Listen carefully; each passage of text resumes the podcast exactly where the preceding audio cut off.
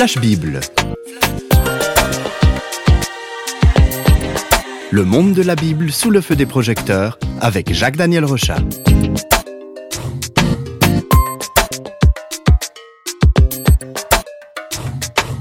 Au moyen des émissions Flash Bible, nous avons entrepris de découvrir tous les livres de la Bible. Aujourd'hui, nous allons parler du deuxième livre de Samuel. Jacques-Daniel Rochat, nous avons déjà suivi les aventures du premier livre. Que nous réserve ce deuxième récit? Alors, à l'origine, les livres de 1 et de 2 Samuel formaient un seul ensemble. C'était un peu comme une seule aventure et, c'est uniquement pour des raisons pratiques qu'ils ont été euh, séparés en deux rouleaux à l'époque. Le deuxième livre de Samuel est donc euh, la suite du premier.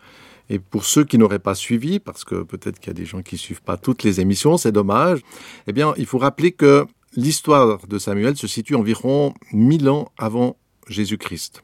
Jusqu'à cette époque, le peuple des Hébreux a vécu sans roi et avec un système politique décentralisé. C'était presque un peu comme une démocratie euh, avant euh, l'heure. Avant l'heure. Mais finalement, le pays d'Israël va connaître un déclin spirituel, moral, militaire. Et puis là, le peuple se lève et dit Je veux, nous voulons avoir un roi qui règne sur nous. Donc une étape importante qu'on découvre dans le premier livre et qui va marquer un changement radical pour le peuple des Hébreux. Oui, alors le sage Samuel, hein, donc Samuel c'est cet homme euh, consacré à Dieu, qui est à l'écoute de Dieu, qui a des paroles inspirées, qui est devenu euh, finalement une figure importante, un peu celui sur lequel on s'appuie, il va consacrer le roi Saül. Mais ce roi, qui était bien parti, sort du cadre de sa vocation, et finalement il est rejeté par Dieu.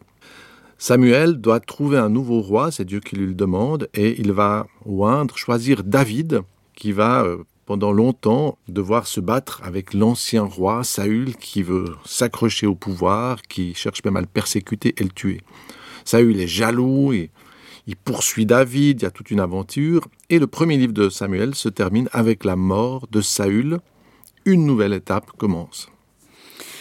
Donc pour le nouveau roi David, ça doit être un peu la fête, hein, parce que exit le roi Saül qui cherchait à le faire mourir, euh, la route est libre, tout va bien. Alors c'est vrai, nous, on serait dit euh, peut-être faire une petite fête comme ça. Euh, Pour marquer le enfin, coup. Enfin, le vieux schnock euh, qui me persécutait, il est mort. Et puis, quand on, suit l'histoire de Samuel, on est, on est tout à fait surpris parce que non, David va pas du tout se réjouir, il va être profondément attristé par la mort de Saül. Parce que même si ce roi le persécutait, voulait le faire mourir, David avait gardé de l'estime pour lui. De plus, le fils de Saül, qui s'appelait Jonathan, aussi mort dans la bataille, c'était son meilleur ami. David ne fait donc pas la monstre fête, au contraire, il va porter le deuil. Et ça, c'est peut-être une attitude de respect envers un adversaire politique qui, qui devrait inspirer les dirigeants actuels, où des fois on voit que c'est vraiment, euh, si le concurrent euh, tombe, alors on va applaudir à deux mains. Non, là, David est proche malgré tout de cet homme qui était pourtant son ennemi, son adversaire.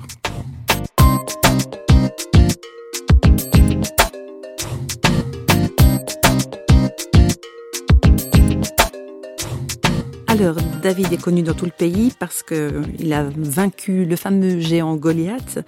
Avec la mort de Saül, il va donc pouvoir prendre enfin les rênes du gouvernement. Ça se passe comme ça pour lui? Alors, c'est souvent comme avec tous les peuples, c'est pas aussi simple. Et comme on peut l'observer quand il y a des changements de pouvoir, le pays s'agite, il y a les partisans de l'ancien régime, etc. Et c'est exactement ce qui se passe en Israël. Euh, ceux qui étaient les partisans de Saül euh, vont commencer un peu à comploter, ils vont même élire un autre roi en concurrence avec David. Euh, alors David est reconnu par plusieurs tribus, mais certaines se battent contre lui, cherchent à le renverser. C'est un petit peu trouble comme période. Puis finalement, euh, la haine, les violences s'épuisent et toutes les tribus euh, finissent par se rallier à David et on peut découvrir cette étape solennelle au début du chapitre 5, dans les versets 3. Tous les anciens d'Israël vinrent trouver le roi à Hébron, et le roi David conclut en leur faveur une alliance devant le Seigneur, et ils consacrèrent, ils oignirent David comme roi d'Israël. Voilà, David a 30 ans, et ça a dû être certainement un moment très fort, ce, ce moment où toutes les tribus l'installent, le choisissent. Il va recevoir de l'huile sur sa tête pour marquer en fait cette vocation de roi. Et ça a dû, pour David, lui rappeler sa jeunesse, parce qu'il y a bien longtemps, quand il était plus jeune, eh bien, le, Samuel, qui était à cette époque aussi assez jeune, était venu loindre euh, discrètement comme roi. Et puis finalement, quand il a 30 ans, cette royauté lui a donné, et il a dû se dire, ah oui, alors Dieu est fidèle, et ce qu'il m'avait promis par cette onction, c'est malgré tout, ça s'accomplit. Les promesses de Dieu se sont accomplies, et David va pouvoir entrer dans sa vocation. Et ça, c'est un passage important. Donc c'est par étapes hein, que les problèmes d'unité intérieure du pays ont été réglés. Est-ce que David va pouvoir euh, développer le pays? Effectivement, on peut se rappeler que le peuple désire avoir un roi pour qu'il donne de la force au pays. Jusque-là, l'expérience de la royauté avec Saül, elle n'est pas concluante, et puis les ennemis ont continué à grignoter euh, le pays. Et puis avec David, ce roi qui a été choisi par Dieu, ben, c'est le mouvement inverse. Il y a des conquêtes dans l'autre sens, et puis ils peuvent reprendre ce qui a été perdu. Et David va reprendre une, cité, une ville euh, fortifiée, qui était occupée par des ennemis arrogants. Et cette ville très importante va devenir sa capitale. C'est la célèbre ville de Jérusalem. Et c'est tout un symbole hein, quand on se rappelle que Jérusalem, ça veut dire les fondements de la paix. Exactement. C'est avec euh, la royauté de David que la ville de Jérusalem va devenir la capitale et le centre spirituel du pays. Et David va y faire venir l'arche de l'alliance, hein, ce coffret qui signifiait la présence de Dieu, qui symbolisait cette présence. Il va faire venir l'arche à Jérusalem. Et puis euh, cette arche, ben, où la mettre, euh, où mettre en fait ce cœur spirituel dans le pays? Alors il a le désir de construire un temple dans cette ville qui est devenue sa capitale. Mais Dieu va en quelque sorte lui montrer qu'il n'est pas la personne idéale pour construire un symbole de paix. Et on peut écouter ce que Dieu lui dit euh, dans le chapitre 7. Quand tes jours seront accomplis et que tu seras couché avec tes pères, j'élèverai ta postérité après toi, celui qui sera sorti de tes entrailles, et j'affermirai son règne. Ce sera lui qui bâtira une maison à mon nom, et j'affermirai pour toujours le trône de son royaume. Donc c'est pas David qui pourra construire ce fameux temple. Exactement, c'est son fils Salomon qui construira le temple. David, euh, bien, il continue de vivre, bien sûr, puisque cette parole n'est pas encore accomplie, et il va continuer à fermir son royaume. Au chapitre 8, il nous a dit qu'il faisait droit et justice à tout son peuple. Le royaume rayonne, et les nations voisines, qui n'étaient pas du tout euh, passives, hein, souvent il y avait toujours, euh, dès qu'il y a un peu une faiblesse, il y avait des peuple qui arrivait pour conquérir, avec des batailles et des guerres. C'était toujours une pression très forte. Et eh bien là, avec ce rayonnement qu'apporte le roi David, les nations n'osent plus attaquer les Hébreux. Tout va pour le mieux, mais il y a quelque chose qui va se passer quand même.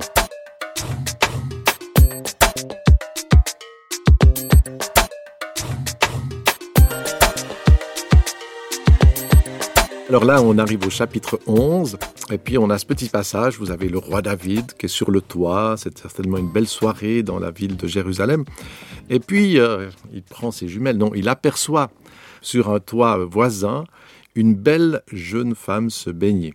Alors euh, il regarde avec attention, hein, probablement qu'elle n'était pas beaucoup habillée, et puis ce rôle de voyeur c'est quand même le roi, va le conduire rapidement à envoyer ses serviteurs chercher la jolie dame il la met dans son lit, et ce qui arrive, c'est qu'il lui fait un enfant.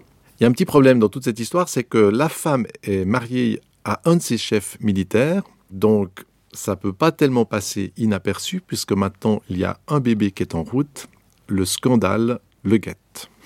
Et alors, euh, pour éviter les problèmes du scandale, la tentation de David, c'est de maintenir, voilà, d'étouffer l'affaire.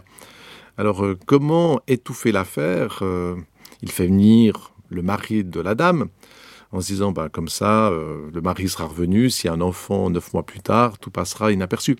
Mais le mari, qui est un chef militaire, il dit, non, mais moi, je ne vais même pas aller dans ma maison, parce que mes pauvres soldats, eux, ils sont sur le terrain. Alors comment moi, j'irai dans ma maison avec ma femme, alors que tous mes soldats, eux, ils sont dans la boue, etc. Ah, le plan de David ne joue pas. Alors euh, David a un projet très sournois. Il va faire mourir entre guillemets, accidentellement ce chef militaire en, complotant. Et puis, cela va lui permettre de manifester une très grande générosité en prenant la pauvre veuve euh, comme épouse. Mais enfin, ce beau décor, ce beau petit mariage cache un meurtre. Et Dieu, lui, il a tout vu. Et c'est un scandale encore plus grand qui va sortir? Oui, et dans la Bible, c'est ce qui est assez excellent, parce que quand on, voit dans, le monde euh, combien de scandales étouffés envers des rois ou des présidents du monde, où il y a des tas de trucs cachés, il y a des meurtres, on ne saura jamais parce que c'était commandité de cette manière ou d'une autre. Mais la Bible ne va rien dissimuler, et même le roi, hein, qui aurait pu pourtant dire non, vous n'allez pas écrire ça dans la Bible parce que ce n'est pas mon honneur. Non, la Bible va donner une lumière qui va toucher et qui va éclairer même le roi. Et dans la Bible, on va trouver que la tromperie du roi David, son meurtre, eh bien, va sortir comme un scandale, et que David lui-même va accepter cette lumière de Dieu sur sa vie et il va se repentir, il va avouer ses fautes. C'est une étape très importante dans le livre de Samuel, mais c'est aussi une étape très importante. On va les trouver des psaumes où David reconnaît sa faute. Il y a une humilité extraordinaire de la part de cet homme. C'est vrai que ce meurtre, euh, cette attitude aura des impacts euh, dans sa famille, mais bon, on ne peut pas, dans une émission de quelques minutes, résumer toute cette aventure. Euh, j'invite vraiment les, auditeurs à, découvrir tout ce qui se passe dans, dans le texte biblique. Mais finalement, les choses se réparent et le roi David pourra terminer sa vie d'une manière harmonieuse.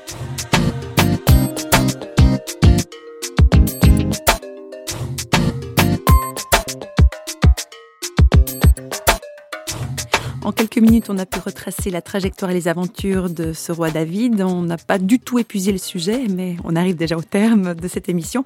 Quels sont vos derniers mots, Jacques Daniel, sur ce deuxième livre de Samuel? Alors, dans les derniers chapitres, David est en fin de vie. Son fils Salomon va reprendre la royauté. David sait qu'il n'a pas été parfait. Et pourtant, il va louer Dieu de l'avoir gardé. Et j'aime beaucoup ces paroles que l'on trouve dans le chapitre 22. C'est des paroles avec un langage d'un guerrier. Hein. L'Éternel est mon rocher, ma forteresse, mon libérateur. Dieu est mon rocher où je trouve un abri, mon bouclier et la force qui me sauve, ma haute retraite et mon refuge. Ô mon sauveur, tu me garantis de la violence. Je m'écris, loué soit l'Éternel et je suis délivré de mes ennemis. Oui, c'est vraiment assez extraordinaire parce que quand on voit David, on voit cet homme qui a une force, qui a un rayonnement, et puis on découvre que son secret, c'est pas dans son habileté pour les armes, c'est pas dans son habileté pour le pouvoir ou pour manigancer, mais au fond de lui, euh, il y a cet accès un refuge divin, à une proximité, l'échange qu'il fait avec Dieu, et on peut le découvrir dans le livre des psaumes aussi, c'est un échange avec Dieu qui est intime, un, échange du cœur. Et puis, il y a d'autres paroles aussi qui sont très touchantes.